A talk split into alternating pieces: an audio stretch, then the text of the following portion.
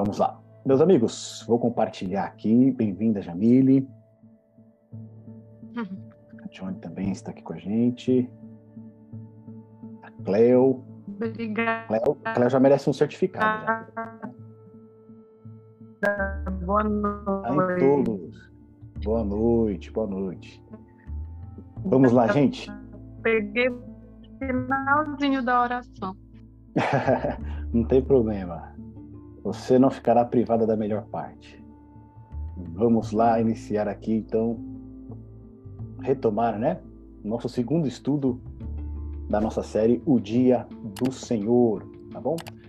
Dessa vez agora abordando o segundo ponto, o segundo tema, o Dia do Senhor como sinal e advertência profética. Na semana passada a gente viu como o Dia do Senhor ele foi estabelecido na criação e também na formação do povo de Deus. Tá certo? A gente viu como desde a criação, sendo o sétimo dia ali separado por Deus para ser um dia religioso, um dia santo, um dia de descanso, um dia que recebe as bênçãos do Senhor também, de uma maneira especial, e como esse dia ele foi importante na formação do povo de Deus. E agora a gente vai ver como que o dia do Senhor ele se demonstra como sinal e advertência profética, tá bom? Então, olha só, os pontos do estudo de hoje. O povo de Deus como guardador da lei e do dia do Senhor. Os dois aspectos do dia do Senhor para o povo de Deus. O dia do Senhor como sinal perpétuo. O sábado de Deus e os sábados do povo de Deus. O dia do Senhor e as advertências proféticas. E aí a gente vai ver a palavra de Isaías, Jeremias, Ezequiel e Neemias. Tá bom? Então aqui, ó, a gente viu que lá na formação do povo de Deus, o dia do Senhor ele foi entregue para esse povo. Tá certo? A gente viu que desde Adão até a formação de Israel, quando eles foram ali resgatados da escravidão do Egito, o Senhor apresentou o seu dia, o santo sábado, o sétimo dia, como um dia de regozijo, um dia abençoado, um dia santo. E esse sábado também ele foi estabelecido na sua lei, tá certo? No centro da lei de Deus, ele foi estabelecido ali como um quarto mandamento.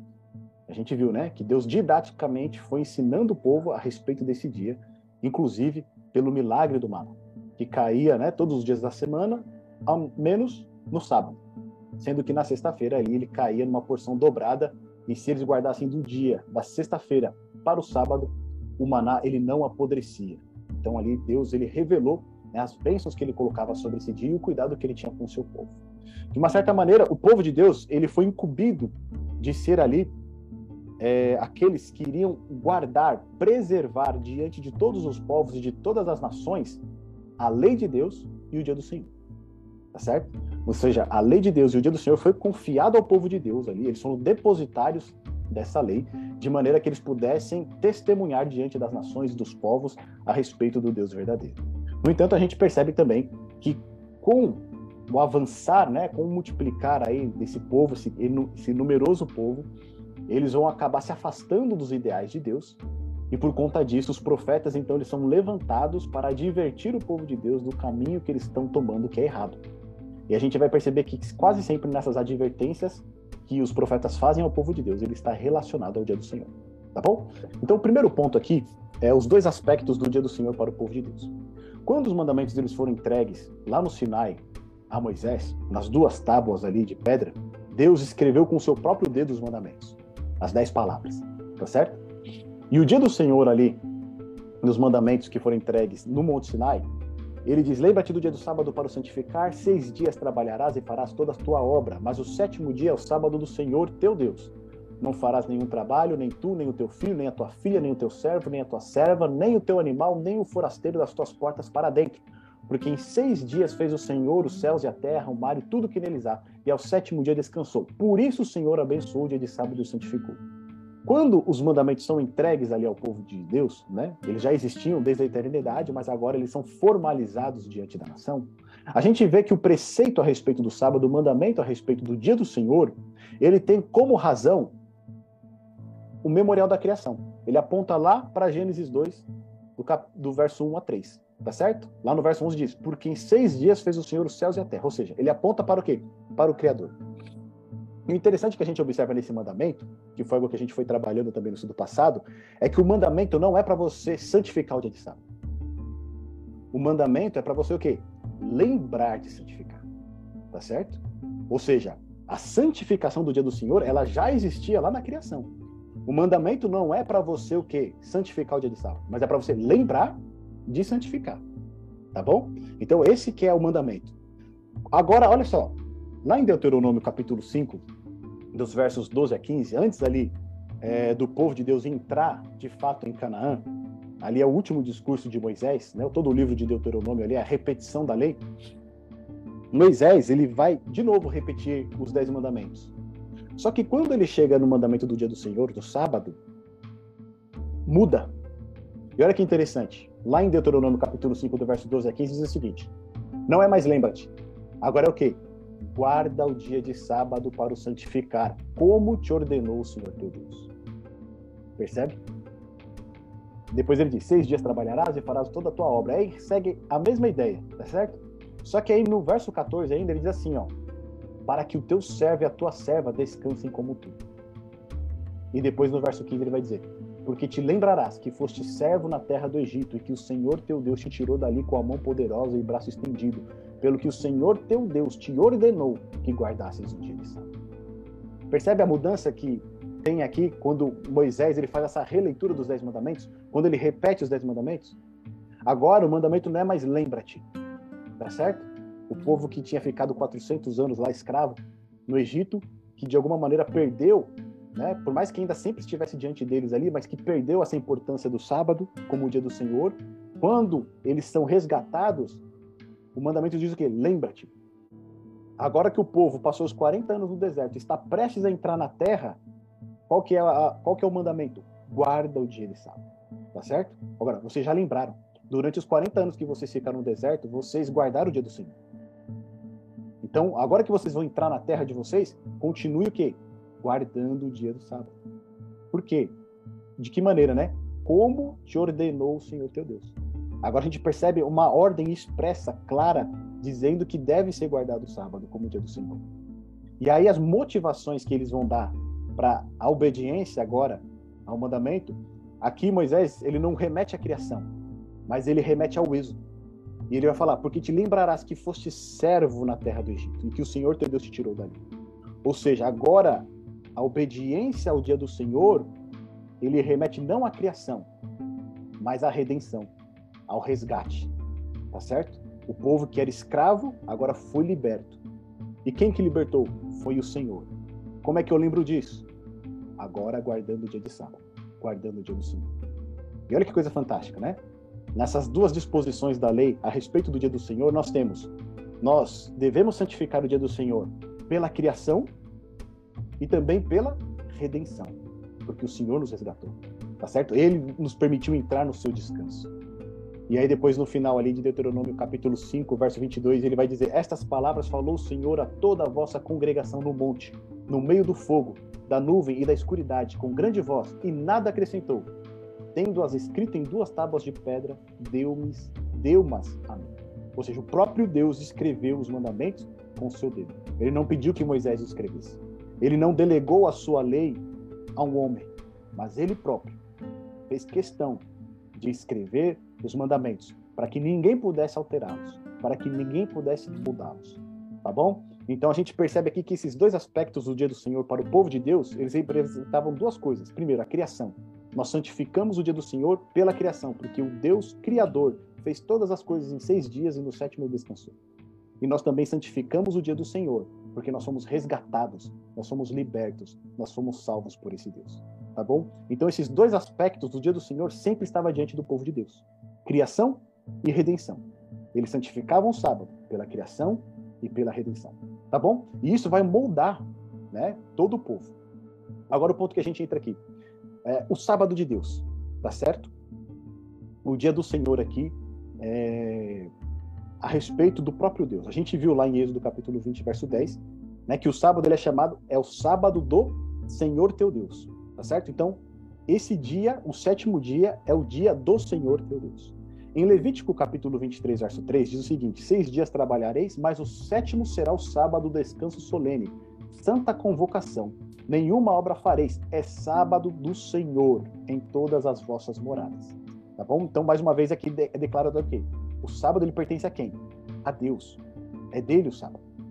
E aí, depois, em Neemias, né, no capítulo 9, verso 14, quando Neemias ali está fazendo uma, um resgate, né, relembrando ali a história do povo de Israel, ele vai dizer o seguinte: O teu santo sábado lhes fizeste conhecer.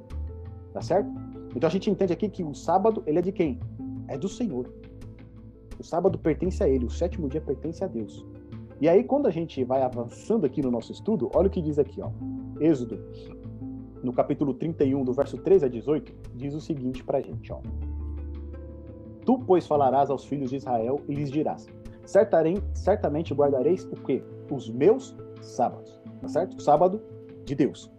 Pois é sinal entre mim e vós nas vossas gerações, para que saibais que eu sou o Senhor que vos santifica. Então o sábado pertence a Deus, e esse mesmo sábado, o dia do Senhor, ele é um sinal entre Deus e o seu povo.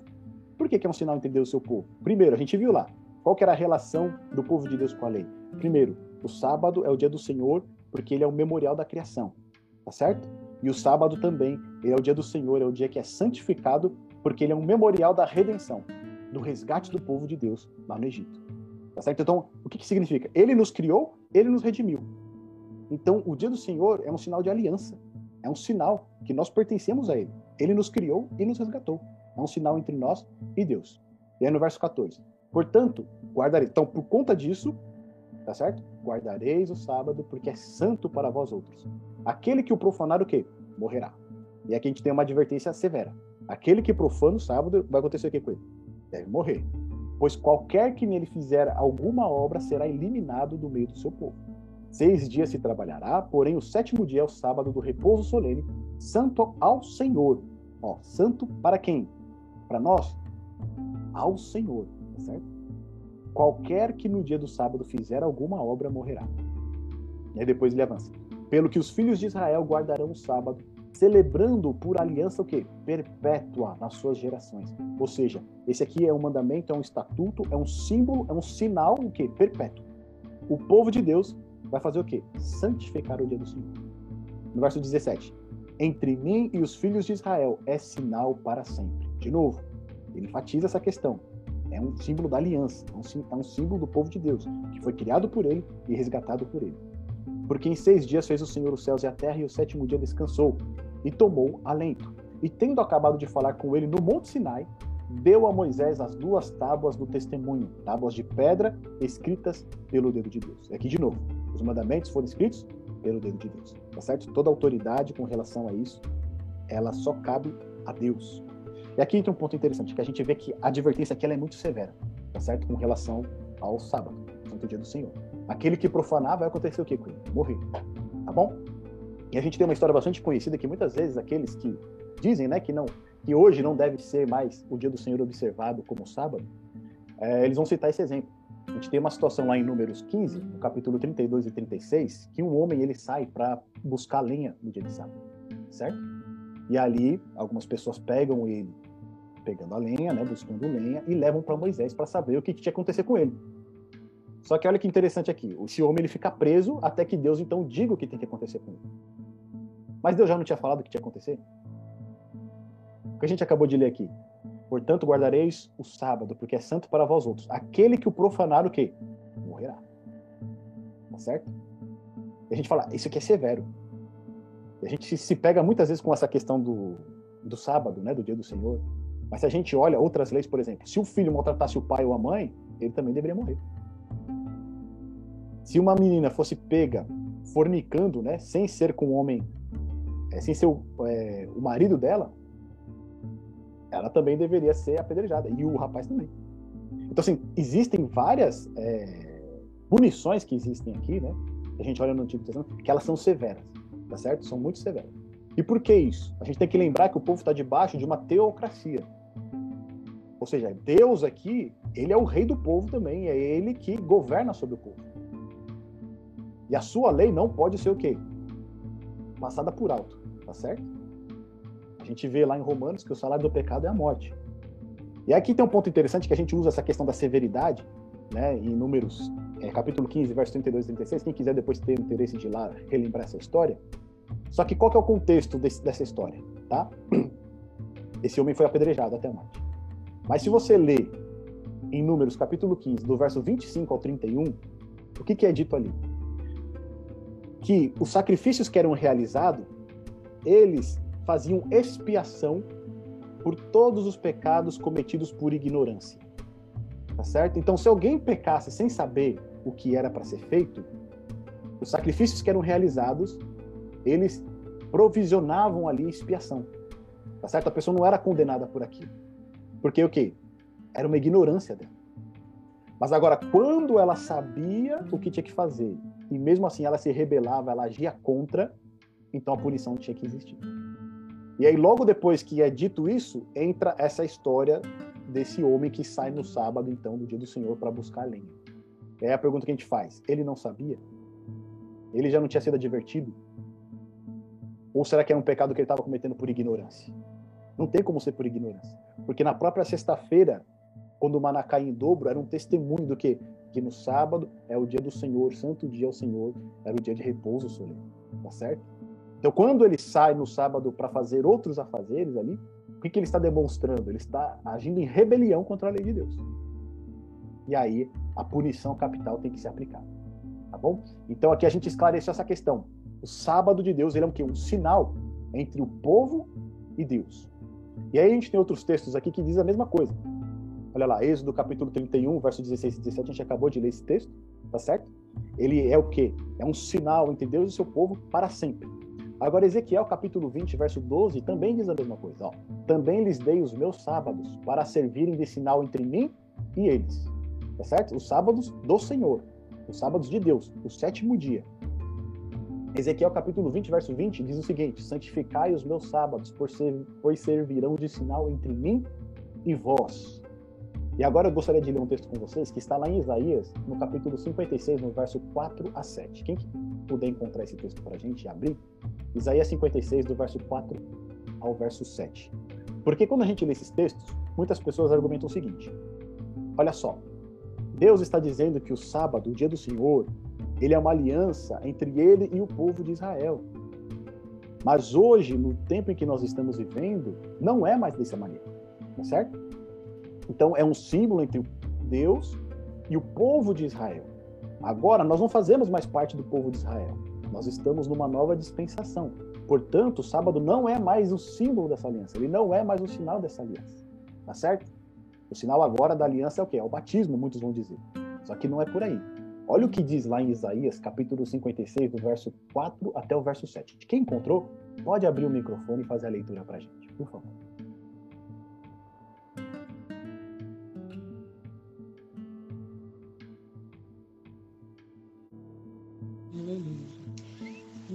Cinquenta e seis, verso 7, né? Do 4 ao 7. Do 4 ao 7? Isso. Pois, pois assim diz o Senhor: Eu abençoarei os eunucos que guardarem os meus sábados e fizerem o que me agrada e se apegarem à minha aliança. Eu lhes darei dentro dos muros de minha casa um memorial e um nome muito maior que filhos e filhas, pois o nome que lhes darei é permanente, nunca desaparecerá. Abençoarei também os estrangeiros comprometidos com o Senhor, que o servem e amam seu nome, que o adoram e não profanam o sábado, e que se apegam firmemente à minha aliança. E os levarei ao meu santo monte, e os encherei de alegria em minha casa de oração. Amém. Amém. Então, olha só. Olha, olha, o que diz aqui Isaías 56 pra gente. Os eunucos, os estrangeiros, eles não fazem parte do povo de Deus, tá certo? Eles não fazem parte do povo da aliança ali, que foram eleitos, descendência de Abraão. Mas aqueles que se achegam ao povo de Deus, tá certo? E abraçam a sua aliança.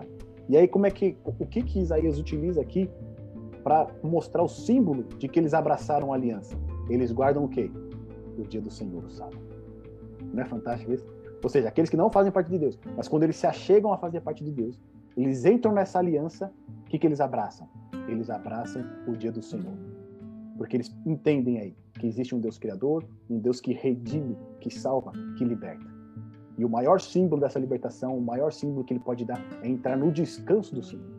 Então aqui a gente percebe, né, que isso, né, o sinal entre Deus e seu povo, não é algo restrito, né, a, a, um, a um grupo, é, a, a uma nação, tá certo? mas é para todas as pessoas. E no verso 7 no final vai dizer, né? Porque a minha casa será chamada casa de oração para todos os povos, ou seja, todas as pessoas são bem-vindas a entrar nessa aliança. Todas as pessoas são bem-vindas a abraçarem essa aliança. Tá certo? E o maior símbolo de que nós estamos em conformidade com isso é também o quê? Guardando o dia do Senhor, aceitando o sábado do Senhor. Então a gente percebe aqui que o sábado de Deus né? Ele é um sinal entre Deus e o seu povo. E em Isaías 56 ainda, agora voltando um pouquinho, no verso 2, olha o que diz lá. Bem-aventurado o homem que faz isso. O quê? E ao filho do homem que nisto se firma, que se guarda de profanar o sábado e guarda a sua mão de cometer algum. Tá certo? Então, feliz, bem-aventurado, completo, pleno é aquele que faz isso, nisso se firma. O quê? que guarda o seu pé de profanar o sábado.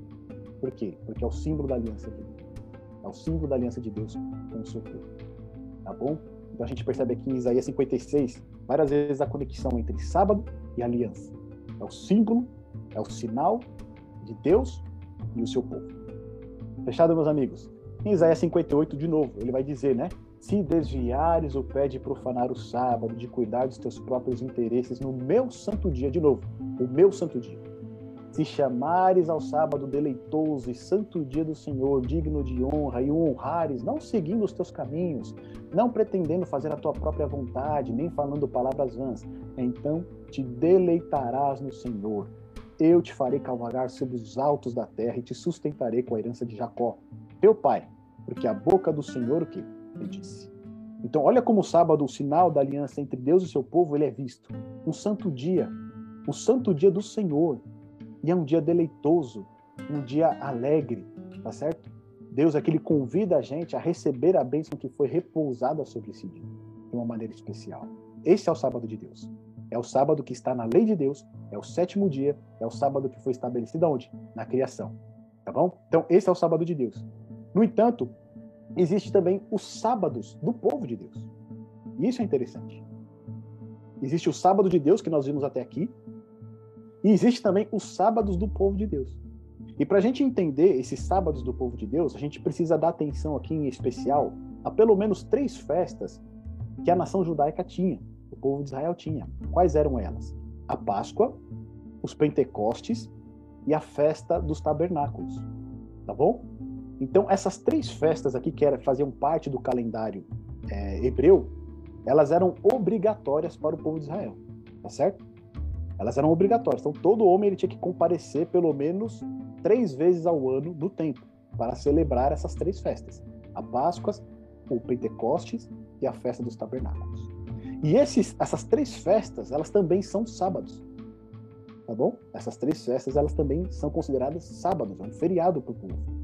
É um feriado nacional para eles. E fora essas três festas, haviam outras ainda. Havia as festas de cada lua nova, isto é, o primeiro dia de cada mês ao longo do ano. Então, esse também era um sábado, a festa de lua nova. E havia também os sete sábados anuais. Quais eram esses sete sábados anuais? O primeiro, o dia da festa dos pães asmos, era um sábado também. O sétimo dia da festa dos pães asmos também era um sábado. O dia de Pentecostes, o primeiro dia do sétimo mês, o décimo dia do sétimo mês, o décimo quinto dia do sétimo mês, o vigésimo segundo dia do sétimo mês. Então, todos estes eram sábados. E fora estes, nós também tínhamos a cada sete anos o sábado da terra. Então, a cada sete anos, o povo ali de Israel eles deveriam parar de plantar e deixar a terra o quê? Descansar. Então, era um sábado para o descanso da terra. E depois de sete sábados, né? Sete, é, depois de é, sete anos de sábados, você teria o quinquagésimo ano, que seria o ano do jubileu, que seria ali o período em que todas as dívidas, seria o ano de libertação. Né? Então, todas as dívidas eram perdoadas, aquele que tinha vendido a sua terra, ele recebia a terra de volta, ah, aquele que tinha escravo libertava os escravos. Era um ano, então, de libertação completa, tá certo? Serão sete anos de sábados aí que a gente teve na, na, na celebração, né, no cumprimento aí destes anos, você teria o quinquagésimo ano, que seria o jubileu. Então, os sábados do povo de Deus, a gente percebe que são vários tem três festas principais, você tem mais sete festas anuais, e tem aí a cada sétimo ano, né, um sábado da terra, e, a, e de 50 em 50 anos você tem um jubileu. Esses sábados aqui, eles são os sábados do povo de Deus. E uma coisa que é interessante aqui é que estes sábados, por exemplo, o primeiro dia da festa dos pães asmos, ele não caía no sétimo dia. Tá certo? Ele poderia cair em outro dia. Poderia cair num domingo, poderia cair numa segunda, poderia cair numa quarta. Mas seria um sábado para o povo. O sétimo dia da festa dos pães asmos, ele cairia uma semana depois. Então, se foi numa segunda-feira, seria numa outra segunda-feira. Ele era um sábado, mas não necessariamente era o quê? O sétimo dia. Tá certo? A gente precisa lembrar que o termo sábado é o quê? Cessar trabalho, interromper o trabalho. Tá bom? É isso que significa o sábado. Então, aqui, o próprio povo tinha os seus sábados, que é diferente do sábado de Deus. E aí, olha só, os sábados do povo de Deus, a festa dos pães asmos, está lá em Levítico, capítulo 23, dos versos 7 e 8. Tá bom? Quem que pode ler esse texto para a gente? Vamos lá em Levítico? A gente lê rapidinho. É tudo no capítulo 23 mesmo, a gente consegue ver é, cada uma aí dessas celebrações aí destes sábados do povo hebreu, tá bom? Então, Levítico 23, versos 7 e 8. Quem já tiver encontrado, pode abrir o microfone e fazer a leitura para gente.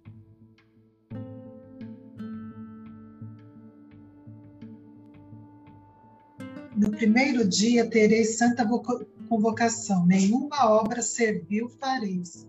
Mas sete dias oferecereis ofertas queimadas ao Senhor, e ao sétimo dia haverá santa convocação, nenhuma obra servil fareis. Então, esse nenhuma obra servil fareis, ou nenhum trabalho servil fareis, é o quê? É o sábado, tá certo? Cessar o quê? O trabalho. Então a gente vê aqui a, a primeira delas, né? A festa dos pães asmos. Agora, olha outro, outro sábado dos judeus aqui, ó, Pentecostes. É, no verso 21, está escrito assim: E naquele mesmo dia apregoareis que tereis santa convocação. De novo, ó, nenhum trabalho servil fareis. Estatuto perpétuo é em todas as vossas habitações pelas vossas gerações. Tá bom? Então, de novo, tereis santa convocação, nenhum trabalho servil fareis. Nenhum trabalho servil fareis. Cessar o trabalho é o quê? É um sábado tá certo? É um feriado do povo. Agora o terceiro aqui, ó, primeiro dia do sétimo mês, nos versos 24 e 25. Quem pode ler pra gente?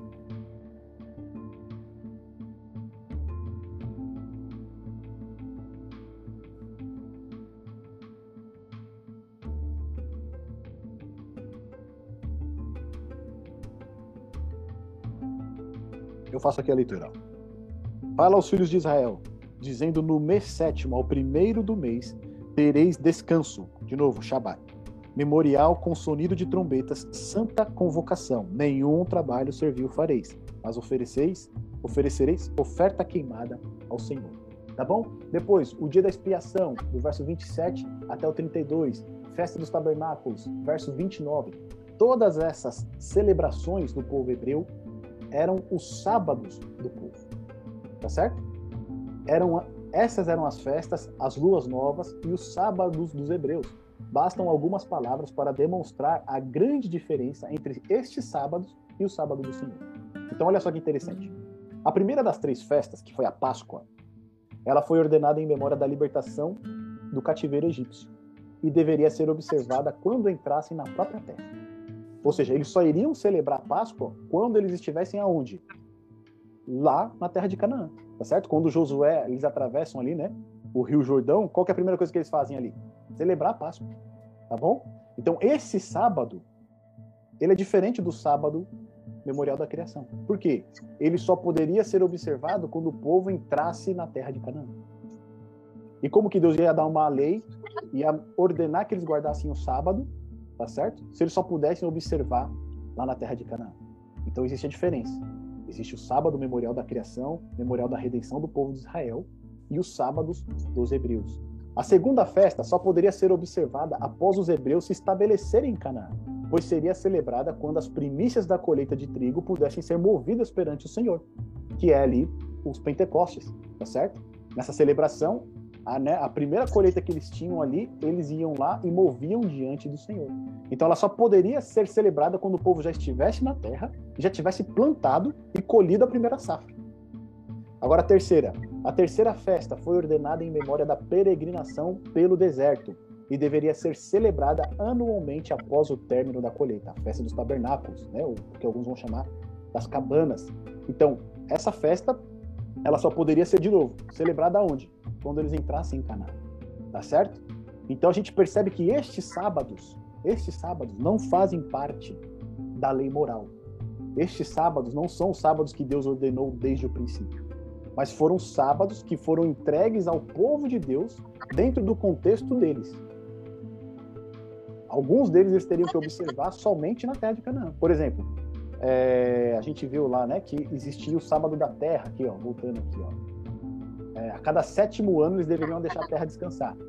Isso só poderia ser realizado aonde? Na terra de Canaã. Fora de lá eles não poderiam realizar. Como é que eles vão deixar a terra descansar? Tá certo?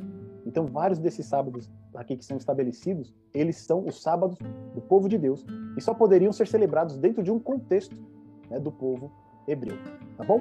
Então, olha o que a gente avança aqui. A diferença entre o sábado de Deus e o sábado do povo de Deus. O sábado de Deus, ele foi instituído no fim da primeira semana do tempo, como memorial da criação. Já os sábados do povo de Deus são ordenados em conexão com as festas judaicas, após a entrada do povo na terra de Canaã. O sábado de Deus, ele é abençoado, santificado por Deus, porque ele descansou da obra da criação.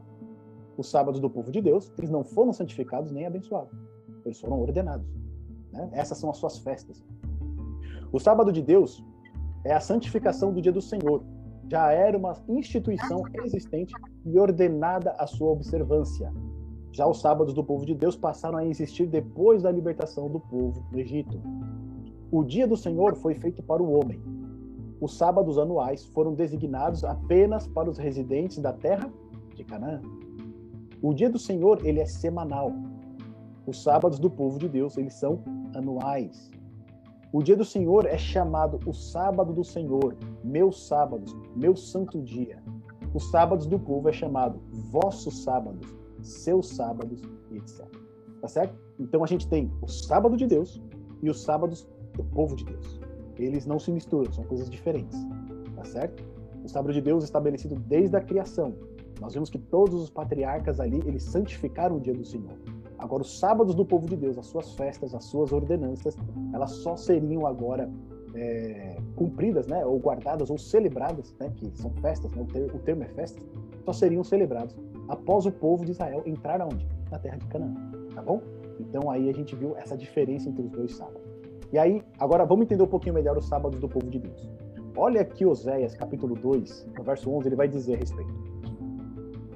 Farei cessar todo o seu gozo, as suas festas de lua nova, os seus sábados e todas as suas solenidades. Quando Oséias, né, inspirado por Deus aqui, como voz de Deus, leva essa mensagem ao povo, será que os seus sábados, que ele diz que vai cessar o gozo, seria o sábado semanal? Seria o sábado do dia do Senhor? Ou seria o sábado do povo hebreu? E aqui tem uma coisa interessante que é o seguinte: sempre quando o sábado ele é mencionado num contexto de festas de lua nova ou festas e celebrações, o que, que a gente entende? Que esses sábados pertencem a quem? Ao povo, não é o sábado de Deus. Tá certo? E é interessante a gente observar isso, porque quando a gente for, daqui dois estudos, falar a respeito do dia do Senhor na igreja primitiva, mais propriamente dito, a carta de Paulo aos Colossenses, a gente vai ver que segue a mesma, a mesma, é, o mesmo padrão, tá certo? As suas festas de lua nova e os seus sábados. Agora lá em Lamentações de Jeremias, no capítulo 1, verso 7, olha o que diz ali, ó. Agora, nos dias da sua aflição e do seu desterro, lembra-se Jerusalém de todas as suas mais estimadas coisas que tivera dos tempos antigos, de como seu povo caíra nas mãos do adversário, não tendo ela quem a socorresse, e de como os adversários a viram e fizeram escárnio da sua queda. Na nossa tradução vai estar assim, da sua queda. Quando a gente vai para a Bíblia King James, ela está assim: e, fizer, e viram e fizeram escárnio dos seus sábados. tá certo? Ou seja, como eles fizeram escárnio das suas celebrações, das suas festas. Por quê? Porque vocês dedicavam essas festas a Deus, dedicavam essas festas ao que o Senhor fez por vocês, mas vocês foram o quê? Dominados por um povo estrangeiro. Tá bom? Ou seja, aquelas festas que era para celebrar o quê? A libertação, né? A Páscoa. Celebrar que agora eles estavam na terra que Deus deu para ele, Canaã, que era a festa do Pentecostes. Celebrar ali a festa dos tabernáculos, o período que eles ficaram no deserto, guiados por Deus. Agora tudo isso foi lançado por terra, por quê? Porque vem um outro povo de fora e dominou eles. Tá certo? Então eles fazem escárnios dos seus sábados. Eles tiram um barato aqui da celebração de vocês. E aí, Lamentações capítulo 2, verso 6 também traz a mesma ideia pra gente, olha. Demoliu com violência o seu tabernáculo, como se fosse uma horta. Destruiu o lugar da sua congregação. O Senhor em Sião pôs em esquecimento o quê? As festas, e aqui a nossa tradução vai estar, e o sábado, tá certo? E aí, quando coloca o sábado, pode parecer que fez o quê? Anular o sábado do mandamento. Será que a tradução mais correta para esse texto é esquecimento às festas e o sábado. E na indignação da sua ira, rejeitou com desprezo o rei e o sacerdote. Então, quando a gente vê esses textos aqui, a gente percebe que os sábados que são trazidos para nós são os sábados de quem? Do povo. Tá certo? E a gente vê uma discrepância muito grande, né? Porque os sábados de Deus, eles são tratados como deleitoso, dia de regozijo, dia santo, dia de se alegrar. E quando vai para os sábados dos hebreus, que deveria saber ser um dia de, de, de, celebração, de festa, como é que ele é mostrado aqui na Bíblia? De uma maneira que Deus não se alegra com isso, tá certo? Por que, que ele não se alegra? Porque o povo está celebrando estes sábados, mas está pisando no sábado dele, tá certo? O sábado do sétimo dia. O povo está celebrando estes sábados de festa, mas está caindo em idolatria, está se afastando dos seus preceitos e dos seus mandamentos. Então, os sábados, aqui tratado na Bíblia, do povo de Deus, sempre ele é visto né, nesse, nesse espectro negativo. Tá bom? Então, agora olha só. Como que isso, né, esses sábados do povo de Deus vai acabar convergindo aí para as advertências proféticas que nós temos no Antigo Testamento. A palavra de Isaías, olha o que está escrito aqui lá no capítulo 1, do verso 11 a 14. De que me serve a mim a multidão de vossos sacrifícios? Diz o Senhor. Estou farto dos holocaustos de carneiros e da gordura de animais cevados, e não me agrado do sangue de novilhos, nem de cordeiro, nem de bodes. Quando vides para comparecer perante mim, quem vos requereu o só pisardes os meus atos? Não continueis a trazer ofertas vãs. O incenso é para mim abominação. E também as festas da lua nova, os sábados e a convocação das congregações, não posso suportar iniquidade associada ao ajuntamento solene. As vossas, as vossas festas de lua nova e as vossas solenidades, e a minha, a minha alma as aborrece. Já me são pesadas, estou cansado de a sofrer. Então, quando a gente olha esse texto de Isaías, o que parece para gente? Será que Isaías aqui está se referindo ao sábado memorial da criação, sábado estabelecido por Deus, como um dia de regozijo, ou o sábado dos hebreus? De novo a gente vê aquela dinâmica, né? Festas da lua nova e os sábados. Então, essa configuração sempre representa o quê? O sábado dos, dos hebreus. Eles estavam ali celebrando, comemorando aquelas, aqueles símbolos da libertação do povo, de como que Deus sustentou o povo, mas por outro lado eles estavam fazendo o quê? Praticando abominação. Tá certo? Eles não andavam no caminho do Senhor. A repreensão aqui do capítulo 1 de Isaías ela é terrível, né? Porque vai, ele vai dizer: o, o boi conhece o seu dono, mas o meu povo não me conhece tá certo? Então aqui ele vai falar, né? o corpo inteiro está cheio de feridas, desde a, o topo da cabeça até a planta do pé. Então a condição do povo de Israel era essa. E nessa condição, os sábados dos hebreus, para Deus era o quê? Abominável, tá certo? Ele não podia nem suportar, nem os sacrifícios que eram feitos. Agora olha outro ponto. A palavra de Jeremias. A gente viu aqui a advertência de, de Isaías. Agora olha a advertência de Jeremias. Assim me disse o Senhor: Vai, ponte a porta dos filhos do povo, pela qual entram e saem os reis de Judá, como também a todas as portas de Jerusalém. E diz-lhes: Ouve a palavra do Senhor, vós, reis de Judá e todo Judá, e todos os moradores de Jerusalém que entrai por essas portas. Assim diz o Senhor: Guardai-vos por amor da vossa alma. Não carregueis cargas no dia de sábado, nem as introduzais pelas portas de Jerusalém Não tireis cargas de vossa casa no dia de sábado, nem façais obra alguma. Antes, santificai o dia de sábado como ordenei a vossos pais. Mas não atenderam, não inclinaram os ouvidos. Antes, endureceram a cerviz para não me ouvirem, para não receberem disciplina.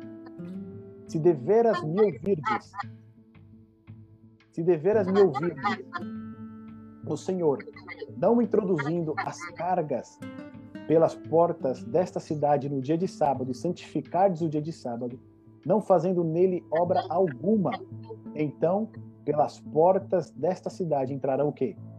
Reis e príncipes e se assentarão no trono de Davi, andando em carros e montados em cavalos, eles e seus príncipes, os homens de Judá e os moradores de Jerusalém, e esta cidade será para sempre habitada. Virão das cidades de Judá e dos contornos de Jerusalém, da terra de Benjamim, das planícies, das montanhas e do sul, trazendo holocaustos, sacrifícios, ofertas de manjares e incenso, oferecendo igualmente sacrifícios de ações de graças na casa do Senhor. Mas se não me ouvirdes, e por isso não santificardes o dia de sábado, e carregardes alguma carga, quando entrardes pelas portas de Jerusalém no dia de sábado, então acenderei fogo nas suas portas, o qual consumirá os palácios de Jerusalém e não se apagará. Então a gente vê essa advertência aqui solene do profeta Jeremias, tá certo? Ele é, ele é conclamado por Deus a ir até a porta da cidade e ali falar ao povo de Israel, ao povo de Judá, ao povo de Jerusalém, falar também aos reis, né? todos eles, todos os moradores, todos os moradores de Jerusalém. Ele vai dizer o quê? Por amor da vossa alma, não carregueis cargas no dia de sábado. Ou seja, o povo, eles estavam fazendo o quê? Em vez de santificar o dia do Senhor, estavam cuidando dos seus interesses.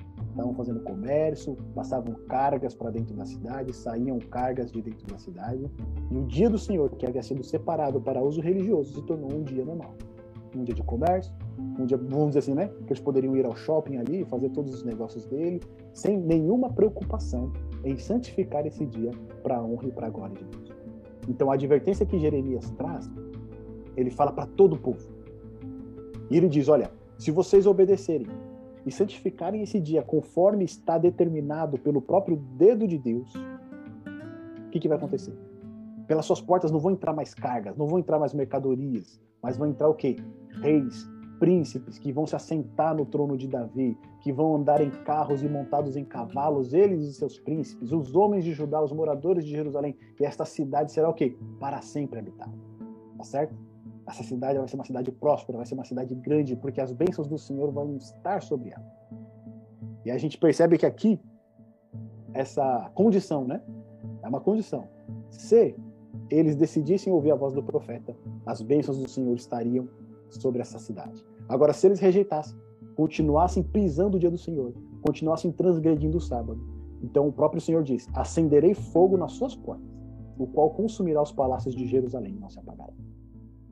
Tá certo? Então a gente viu a advertência de Isaías, falando ali que o Senhor abominava os sábados dos hebreus. Aqui Jeremias, ele atenta o povo, olha, guardai-vos por amor da vossa alma, não carreguei cargas no dia de sábado. Se ele está alertando o povo é porque o povo estava fazendo isso tá bom?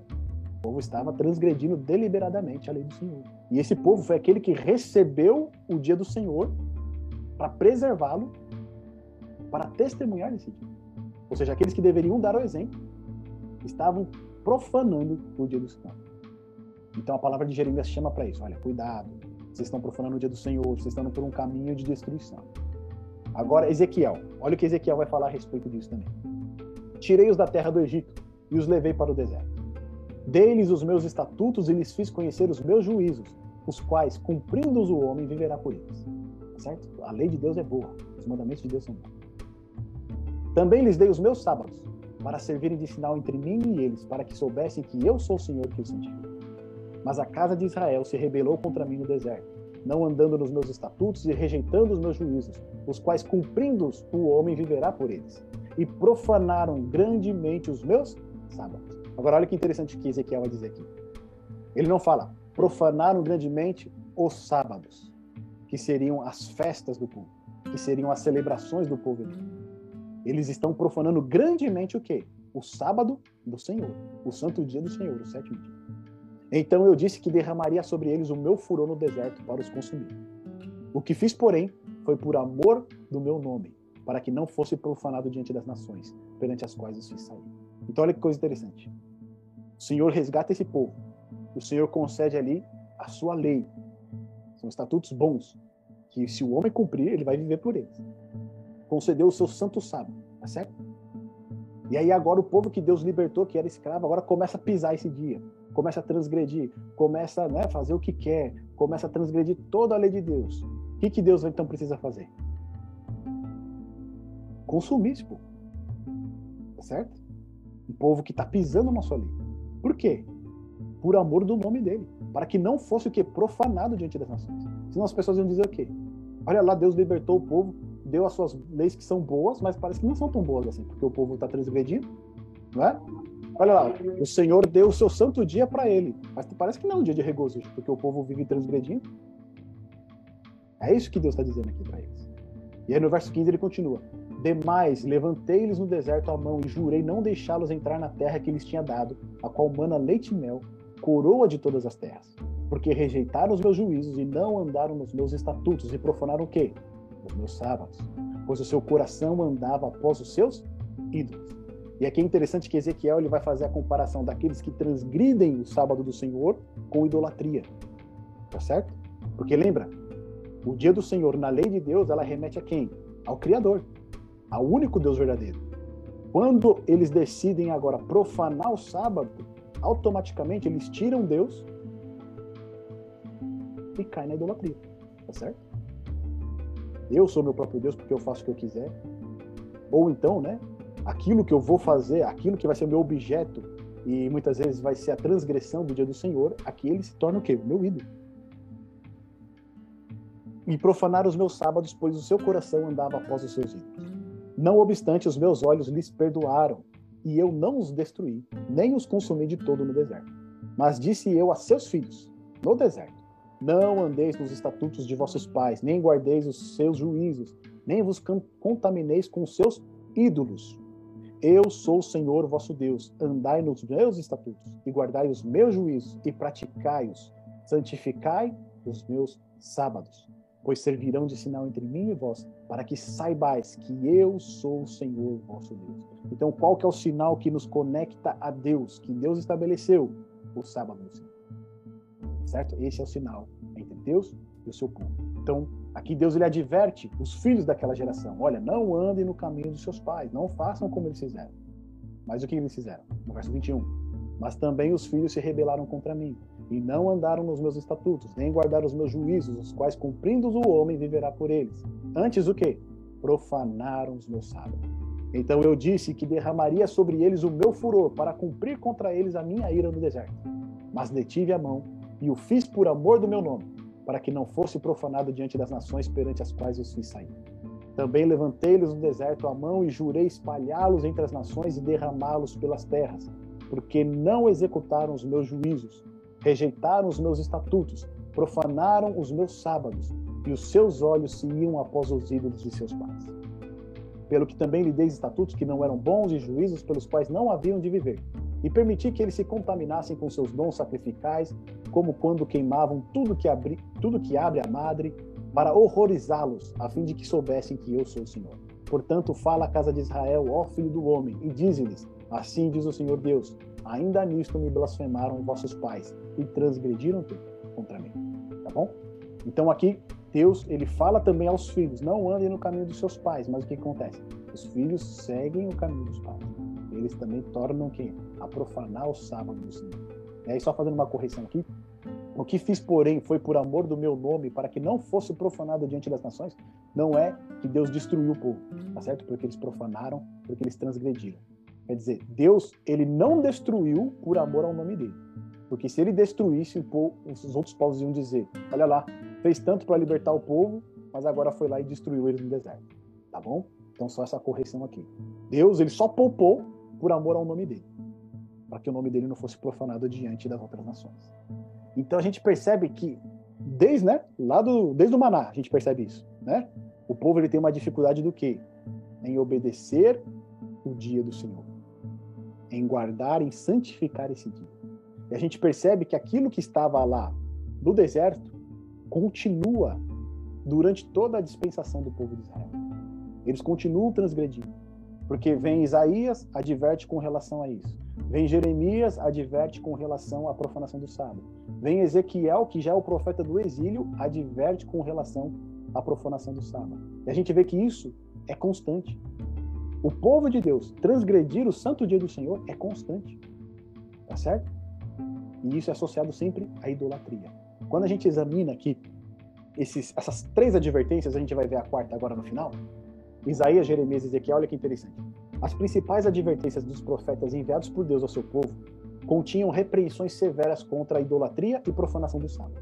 A gente sempre vai ver que são sempre esses dois pecados, né, que são sempre elucidados: a idolatria do povo e a profanação do sábado, o que revela que eles estão conectados. O teor dessas mensagens revela que aqueles que, mesmo conhecendo a vontade do Senhor, deliberadamente se recusam a santificar o dia do Senhor, não prestando a adoração devida a Deus no seu santo dia, ele está cometendo o quê? Idolatria. Tá certo? Porque ele deixa de lado o Deus Criador, o Deus que o criou, o Deus que nesse dia separou, santificou para que nós criaturas pudéssemos adorá-lo. Ele agora profana esse dia, ele tira esse dia e ele usa ele como ele bem entender. Tá certo? Então, ele está cometendo a idolatria. E aí a gente vê que Isaías, olha só, aproximadamente, tá? Todas essas datas são aproximadas. Isaías, 700 anos antes de Cristo, repreendeu o povo a respeito disso. Jeremias, 600 anos antes de Cristo, repreendeu o povo a respeito disso. Depois, um pouquinho mais para frente, em 578, o que acontece? Exílio babilônico, tá certo? O povo não atende, então Babilônia vem e destrói ali a Jerusalém, né? E leva o povo o cativeiro babilônico. A gente vai ver, né? Ezequiel, Daniel sendo levados para o cativeiro babilônico. o reino do norte já não existia, já havia sido também levado para cativeiro, pelo cativeiro assírio, e agora o último reino que restava ali, o povo remanescente Judá, também é levado. Tá certo? E aí o que acontece? Ezequiel, 500 anos antes de Cristo, lá no exílio babilônico, ou seja, quando Ezequiel escreve, ele está lá em Babilônia, ele está repreendendo o povo também com relação ao quê? A profanação do sábado. Tá certo? E aí agora a gente vai ver que Neemias, né, que é já do período persa, ele volta agora para Jerusalém para ajudar a reconstruir a cidade. Esse período de 400 anos antes de Cristo, ele também vai enfrentar a mesma dificuldade. Ou seja, num período aqui de 300, 400 anos, qual que foi a pedra de toque aqui chamando a atenção do povo? Saiam da idolatria, parem de profanar o sábado. O que revela para gente que a profanação do sábado foi um dos motivos que levou o povo ao cativeiro que levou o povo para o exílio babilônico. A insistência deles em transgredir o dia do Senhor. Tá bom? Então, olha lá agora, Neemias. A palavra de Neemias. Aqui é um, é um, é um pacto que Neemias, né, ele foi incumbido de voltar a Jerusalém ali para reconstruir os muros da cidade. Estavam derribados. Esdras tinha voltado um pouco antes, tinha iniciado o trabalho e depois Neemias vem para reerguer os muros, né, porque a cidade estava desolada. Ela foi completamente destruída ali por Nabucodonosor. E aqui a gente percebe que quando o Neemias ele retorna, ele tem um caráter reformador, tá certo? Ele vem para reformar ali a, a questão não somente administrativa, mas religiosa do povo. E aí ele vai entrar ali, ele vai chamar os líderes da nação e eles vão entrar num acordo, que está lá no capítulo 10, do verso 29 a 31. Olha o que diz pra gente. Firmemente aderiram a seus irmãos. Seus nobres convieram numa imprecação e num juramento de que andariam na lei de Deus que foi dada por intermédio de Moisés, servo de Deus, e de que guardariam e cumpririam todos os mandamentos do Senhor, nosso Deus, e os seus juízos e os seus estatutos, de que não dariam as suas filhas aos povos da terra, nem tomariam as filhas deles para os seus filhos, de que trazendo os povos da terra no dia de sábado, qualquer mercadoria e qualquer cereal para venderem, nada comprariam deles no sábado, nem no dia santificado, e de que no e de que no ano sétimo abririam mão da colheita e de toda e qualquer cobrança. Tá bom? Então o que, que Neemias faz aqui? Ele conclama os líderes do povo para eles entrarem num acordo. Olha, vamos seguir aquilo que Deus diz para nós? Vamos seguir aquilo que Deus nos orientou? Porque até aqui a gente não fez isso. E esse foi um dos motivos de nós sermos todos dispersados né, pelos cantos da terra, de Jerusalém ter sido destruída. Agora vamos entrar num acordo? Vamos andar no caminho do Senhor? Vamos andar na lei do Senhor? Vamos santificar o santo dia do Senhor, que é o sábado? E aí eles falam: vamos. estamos fechados com você, tá bom? Neemias ele volta para lá para Pérsia para resolver umas questões. Quando ele volta, olha o que ele encontra. Naqueles dias, vi em Judá os que pisavam lagares ao sábado e traziam trigo que carregavam sobre jumentos, como também vinho, uvas e figos, e de toda sorte de cargas que traziam a Jerusalém no dia de sábado. E protestei contra eles por venderem mantimentos nesse dia. Lembra que Jeremias tinha falado anteriormente? Também habitavam em Jerusalém tírios, que traziam peixes e toda sorte de mercadorias que no sábado vendia aos filhos de Judá e em Jerusalém. Olha só, dentro da cidade de Jerusalém, dentro do Monte Sião, cidade do povo de Deus, cidade santa, estavam morando quem? Estrangeiros, tírios. E esses tírios que eles entraram na cidade, entraram, né, começaram a habitar junto com o povo, eles não se converteram. Porque lembra lá de Isaías 56? O estrangeiro que vier abraçar minha aliança, o que ele vai fazer? Ele vai andar nas minhas leis, ele vai guardar o meu sábado. Só que o que esses tírios fazem? Eles trazem mercadoria deles e vendem no dia em Jerusalém. E para quem que eles vendem? Para os filhos de Judá, ou seja, para o povo de Deus. Contendi com os nobres de Judá e lhes disse: Que mal é este que fazeis, profanando o dia de sábado? Acaso não fizeram vossos pais assim e não trouxe o nosso Deus todo este mal sobre nós e sobre essa cidade? E vós ainda trazeis ira maior sobre Israel profanando o sábado? Ou seja, vocês entenderam ainda o que aconteceu com a gente? A gente foi mandado para o cativeiro, Jerusalém foi destruída, e um dos motivos desse foi a profanação do sábado, Agora, quando a gente volta para a cidade, a gente quer reconstruir ela, o que, que vocês continuam fazendo? Transgredindo, sabe? Dando já sombra às portas de Jerusalém, antes do sábado, ordenei que se fechassem e determinei que não se abrissem senão após o sábado. As portas coloquei alguns dos meus moços para que nenhuma carga entrasse no dia de sábado. Então, o que, que Neemias fez aqui? Ele, como governador da cidade, trancou a cidade. Ele fechou completamente a cidade. Aí lembra lá do maná? Que Moisés teve que chegar no povo e falar: Olha, hoje é santo sábado do Senhor, ninguém sai do seu lugar. Parece que a gente só, às vezes só entende quando tem uma obrigação. Né? Porque o povo estava vendendo, comprando, saindo, trazendo cargas. Aí Neemias tem que fazer o quê? Vou fechar as portas da cidade. Agora todo mundo vai ficar aqui dentro. E é interessante que ele fala assim, né? Dando já sombra às portas de Jerusalém. Por que dando já sombra nas portas de Jerusalém antes do sábado? Porque a gente vê lá que em Levítico, capítulo 23, verso 32, o dia do Senhor, o sábado, ele começa do pôr do sol da sexta-feira e vai até o pôr do sol do sábado. Tá bom? O sábado não é só o dia sábado. Mas ele começa o quê? No pôr do sol da sexta-feira e vai até o pôr do sol do sábado. Por que isso? É como a, a Bíblia conta os dias, né? Quando a gente vai lá para a criação, Gênesis, capítulo 1, verso 5 e assim por diante, cada dia, qual é a sequência estabelecida ali? Tarde e manhã. Ou seja, período escuro e período claro certo? Esse é o dia, né, na, nos termos bíblicos. Quem mudou essa questão e colocou da meia-noite em diante foram os romanos. Né? Mas no, na, no Oriente, na linguagem da Bíblia, o dia ele é contado da parte escura para a parte clara. Então, quando dava no pôr do sol de sexta-feira, o que, que Neemias fazia?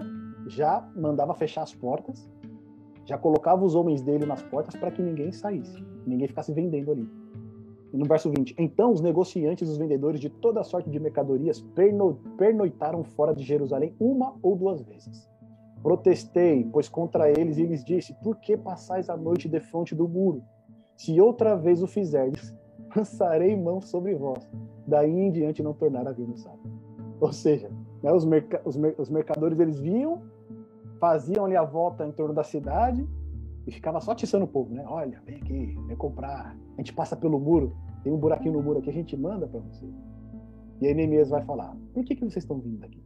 A próxima vez que vocês vierem, eu vou prender todo mundo aqui. Aí no verso 22, também mandei aos levitas que se purificassem e viessem guardar as portas para santificar o dia de sábado.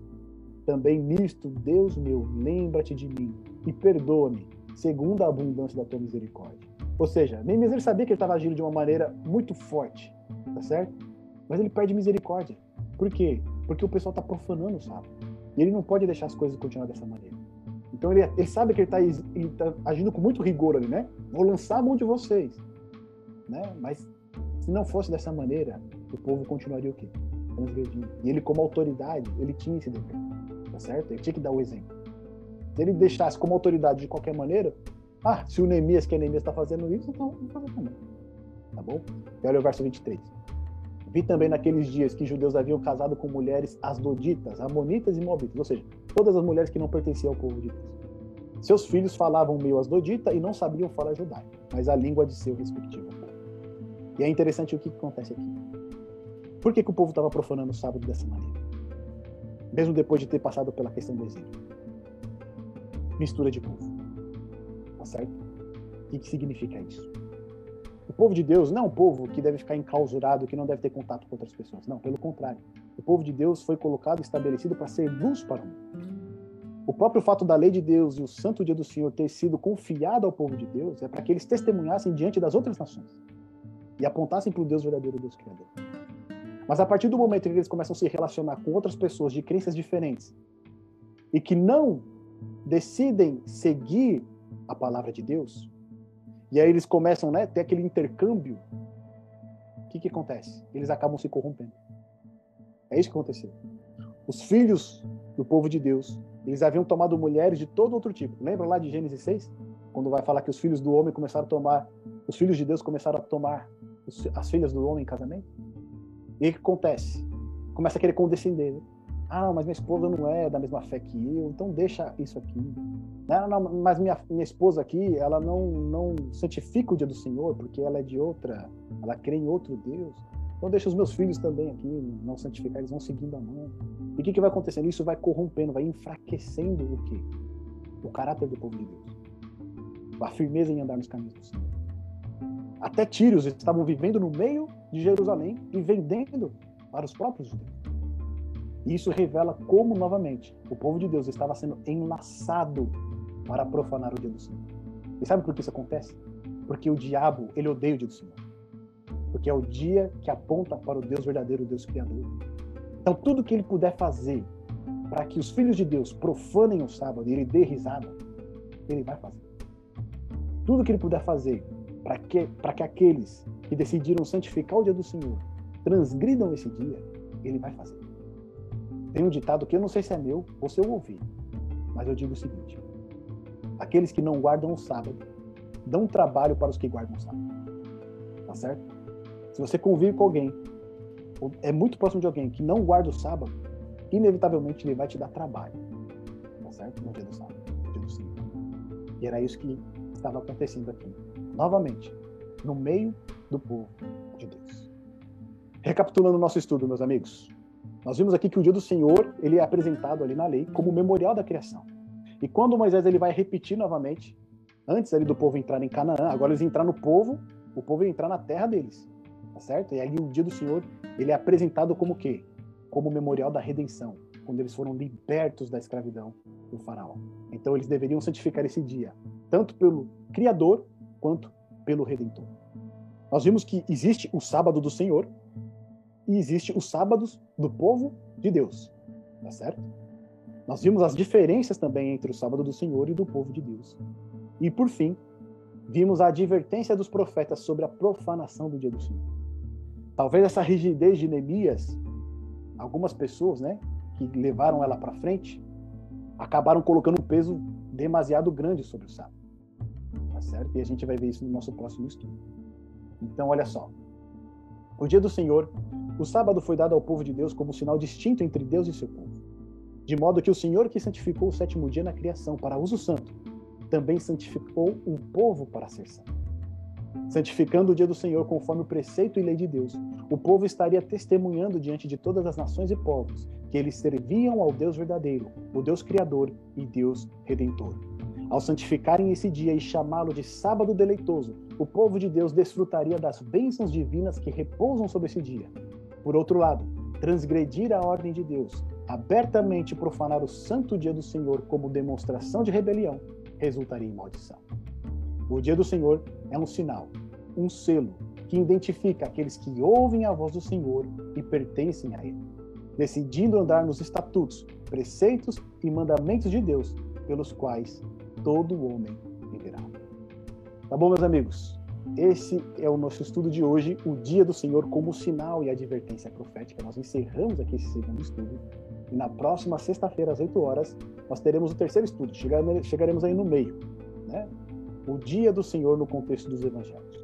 como que Jesus lidou com o dia do Senhor no seu tempo. E eu convido você aqui a fazer planos para participar conosco. Tá bom, meus amigos? Abro esse momento aqui para que vocês façam seus comentários, esclareçam as suas dúvidas. Quem tiver qualquer questão aqui que ficou um pouco obscurecida, fique à vontade. É só abrir o microfone e fazer a sua pergunta ou o seu comentário. Ficou claro aí, meu povo? Ficou, né? Para mim ficou bem claro. No outro passado eu tive a dúvida, mas você esclareceu. Agora foi bem claro mesmo. Maravilha. Fechado. Nós vimos aqui como que o dia do Senhor, né, ele serve como sinal entre Deus e seu povo e também advertência profética. Pode falar, meu irmão João. Pode abrir o microfone e falar para a gente. Agora, um ponto que eu quero só trazer para a gente aqui, a gente vai ver isso um pouco mais adiante, mas a gente percebe que essa questão do dia do Senhor dentro do povo de Deus, ele é sempre problemático, né? Eles sempre estão insistindo em transgredir. Eles estão sempre insistindo em se apropriar de algo que não pertence a ele. A gente viu, né? existe o sábado do Senhor e os sábados que foram dados ali para o povo. Mas eles frequentemente eles insistem em tomar todos os dias para eles. Né? Deus deu seis dias para eles e o sétimo é do Senhor. Mas eles não, eu quero os sete dias. Né? Eu, todos os dias aqui eu vou fazer a minha vontade. E a gente percebe que isso é um problema durante toda a história. E aquilo que aconteceu no passado volta a acontecer hoje. Né? Não é diferente. Né? O povo de Deus, o povo cristão como um todo, tem um problema é, com relação ao dia do Senhor.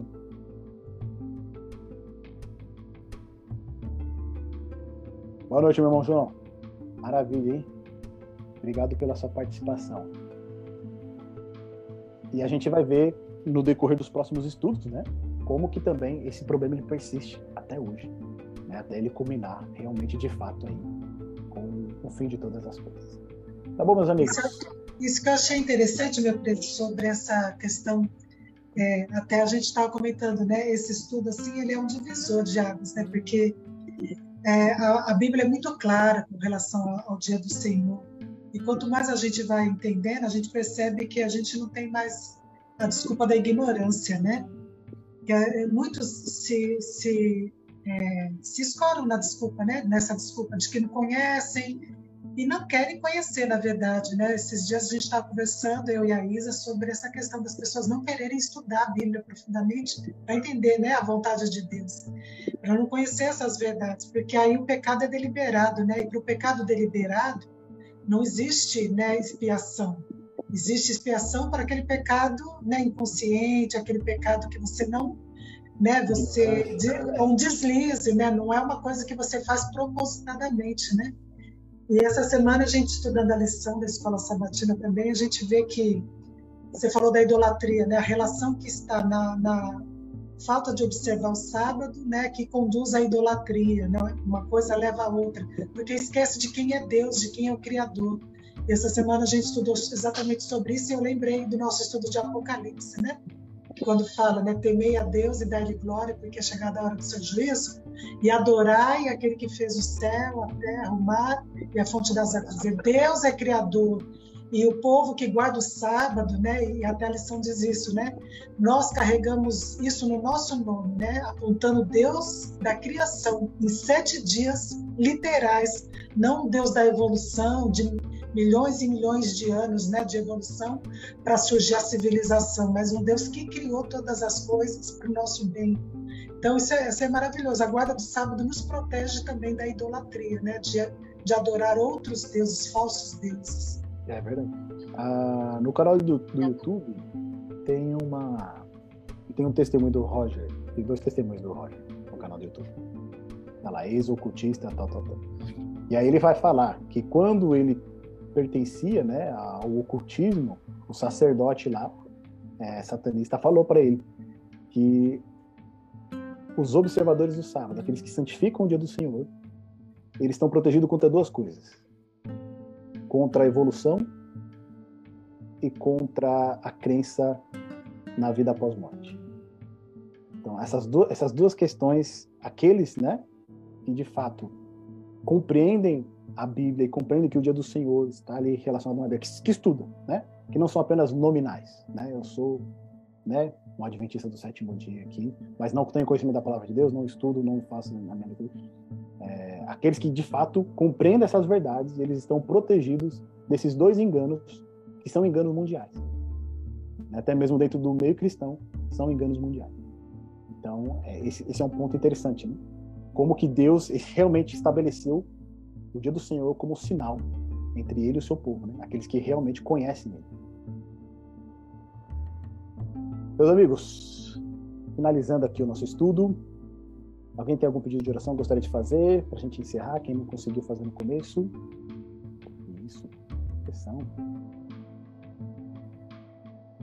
Vamos lá, então? Uma coisa que, só interrompendo um pouquinho, uma coisa que eu atentei bastante aí, foi no final, quando, quer dizer, tô atento o tempo todo, mas no final uma coisa me chamou a atenção, que é quando você diz o quão é difícil, né? É, o quão as pessoas vão dificultar quando você é, quer cumprir a Bíblia, quando você quer cumprir aquilo que o teu espírito pede, que está na Bíblia e tudo assim. Isso a gente vê diariamente com com lugares que você vai, lugares que você frequenta, né? É, quando, quando o seu espírito não bate com determinado assunto, com determinada pessoa. E, dia primeiro agora eu fui comemorar aniversário de uma amiga e aí ela recebeu outros amigos lá na, no happy hour lá e, e aí teve um certo atritozinho, porque a pessoa começou a falar sem parar, eu acabei mudando de lugar na mesa. Aí Tá. Ah, tem uma outra festa, você vai? Não, não vou. Por quê? Eu falei, porque não afim, não, não gostei de determinadas coisas. Aí ela falou assim, ah, amiga, você deixou fulano entrar na sua mente? Eu falei, como é que é? Meu filho, só quem entra na minha mente é Deus. Não existe isso não. Eu simplesmente não gostei do que foi falado. Pronto. Se eu não gostei, eu não vou estar com aquela pessoa ali de novo, porque ela não, não me agradou, não agradou o meu espírito, não agradou aquilo que eu acredito, então eu não vou. Então, é isso, é a dificuldade que você tem de falar para as pessoas, né, de impor aquilo que você acredita para as pessoas, né? E isso acaba te afastando, eu, por exemplo, não me afasto do que eu acredito, eu me afasto do que me foi colocado ali, né? E realmente é muito difícil você se adequar a esse mundo aí, porque o que ele quer o tempo todo, como disse a outra lá, entrar na tua cabeça é uma coisa impressionante, né? Colocar regras novas na sua cabeça, enquanto que para mim é muito difícil. É por isso que eu sou assim muito restrita com novas amizades, porque você não sabe o que você vai encontrar, então eu procuro estudar bastante a pessoa, o comportamento da pessoa, ver se ela se encaixa ou não. Se não se encaixar, é um oi, tudo bem. Se se encaixar, é amigo para a vida inteira, né? Então, é mais ou menos isso, a dificuldade que você encontra de, de se adequar ao que está sendo proposto no mundo inteiro agora, né? Sim. Seja pelas redes sociais, seja pessoalmente, seja no ambiente de trabalho, essa imposição que o sistema, que as pessoas querem colocar na sua cabeça, né? Sim. E isso realmente é fato na vida da gente, né? E como você bem colocou, né? É... tomando um exemplo que a gente viu, né? Qual que é o grande problema? O que, que a gente percebia aqui que levava o povo a não obedecer a Deus? É justamente essa união, né? Com pessoas que têm valores diferentes, crenças diferentes, veem o mundo de uma maneira diferente. Que quando a gente insiste em manter essas pessoas próximas de nós, inevitavelmente a gente vai acabar o quê? se corrompendo, né? Sim. É, é, é, inevitável, não tem como. Né? Quando você né, fica muito ali dentro daquele mundo, você vai acabar também se corrompendo, não tem como fugir disso. Uhum. E é por uhum. isso que foi bem colocado por você, né? A gente tem que filtrar bem, né? Essas, Sim. Né, a, o nosso círculo de, de influência de pessoas que estão próximas de nós. Sim. Muito bom. Muito bom, gente. Vamos encerrar então aqui? Vamos fazer uma oração para a gente terminar. E na, na próxima sexta-feira a gente continua com o nosso estudo. Para a gente ver o que, que Jesus vai falar a respeito do dia do Senhor. Tá bom? Vamos encerrar com, a nossa, com uma oração. Santo e grandioso Deus, queremos te agradecer, meu Pai, pelo santo dia do Senhor, o sábado do sétimo dia, esse dia de descanso que o Senhor nos concede, e um dia também de adoração, para estarmos em tão boa companhia, estarmos na tua presença, estarmos estudando a tua palavra, meditando na tua palavra, Deus, e separando esse dia para uso santo. Venha abençoar a vida de cada um dos teus filhos que participaram deste estudo, ó Deus, que o Senhor ilumine a vida deles, que eles tenham um sábado abençoado na tua presença. Que o Senhor venha abençoar a vida daqueles que estão assistindo também esses vídeos em todos os lugares. Que o Senhor ilumine e que as tuas palavras possam penetrar o coração de cada um deles. Derrama essas bênçãos sobre nós, ó Deus, não porque merecemos, mas no nome do teu Filho amado, Senhor Jesus Cristo. Amém.